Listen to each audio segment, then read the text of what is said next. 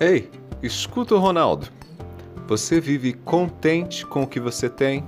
É isso mesmo, você vive contente com as coisas que você possui. Dias atrás eu li um pensamento que eu achei muito interessante. A frase, atribuída ao sábio filósofo Sócrates, diz assim: Aquele que não está contente com o que tem, não se contentaria com o que gostaria de ter. Entendeu direitinho? Eu vou repetir para você. Aquele que não está contente com o que tem, não se contentaria com o que gostaria de ter. Uau, que frase! Que profundidade, gente! Essa frase tão curtinha reúne uma grande verdade.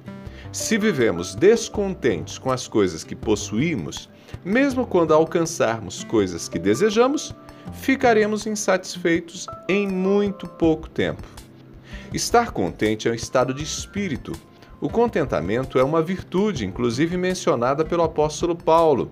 O grande apóstolo do Senhor falou que em toda e qualquer circunstância ele permanecia contente. Não é nada fácil se manter contente em toda e qualquer circunstância. Nem mesmo é fácil estar contente com aquilo que a gente possui. Porém, quem não sente satisfação com as coisas que possui é alguém que ainda não aprendeu a valorizar suas conquistas. Se uma pessoa não valoriza aquilo que já conquistou, nada será suficiente para lhe garantir contentamento. Isso não significa que a gente não possa sonhar.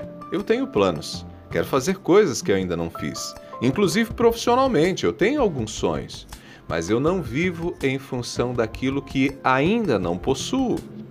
Entretanto, é muito fácil esquecer aquilo que já conquistamos. Ah, é fácil. É fácil deixar de celebrar tudo que já possuímos. É fácil esquecer nossa história, esquecer as pequenas vitórias. Dias atrás eu falava com a minha mãe e comentávamos sobre o meu filho.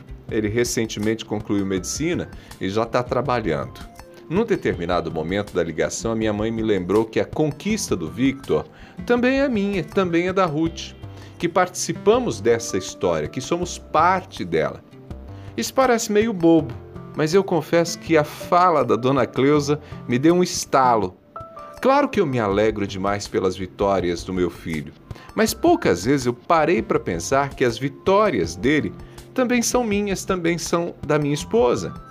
E sabe, gente, quando a gente deixa de enxergar as coisas boas que conquistamos, inclusive em nossos filhos, nós deixamos de apreciar a caminhada que fazemos.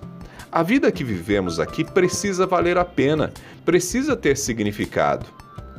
O cristão pode ter os olhos no céu, mas Deus não nos colocou no mundo apenas para nos preparar para o céu. Deus criou tudo aqui, todo o mundo, como um presente para nós, para nos alegrarmos dele enquanto estivermos aqui. Por isso, a roupa que você veste deve ser motivo de contentamento, o prato de comida na mesa deve, deve ser motivo de contentamento. Sabe o raio de sol que você enxerga da sua janela? Ainda que ela esteja quebrada, esse raio de sol é só você que vê. Em nenhuma outra janela será o mesmo raio de sol. É por isso que eu acho incrível o trabalho artístico de fotógrafos. Eles são capazes de enxergar beleza até numa mesa velha de madeira e transformá-la numa imagem magnífica. Qual a diferença entre o fotógrafo e você? Deveria ser apenas a habilidade fotográfica.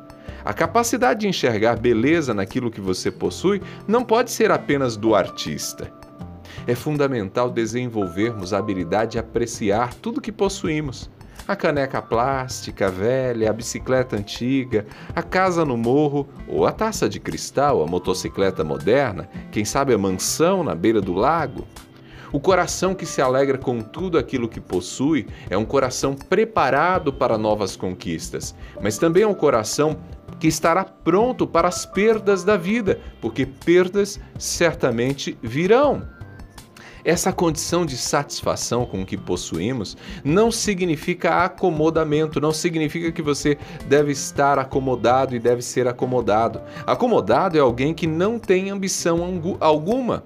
Essa condição de contentamento é uma postura de gratidão diante da vida, e um coração agradecido é condição básica para a felicidade.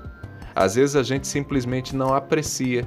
As coisas chegam em nossa vida, fazem parte da nossa vida, mas nem nos damos conta. A gente não celebra o acesso à internet, não se alegra pelo rádio que traz música, notícia e até palavras de esperança.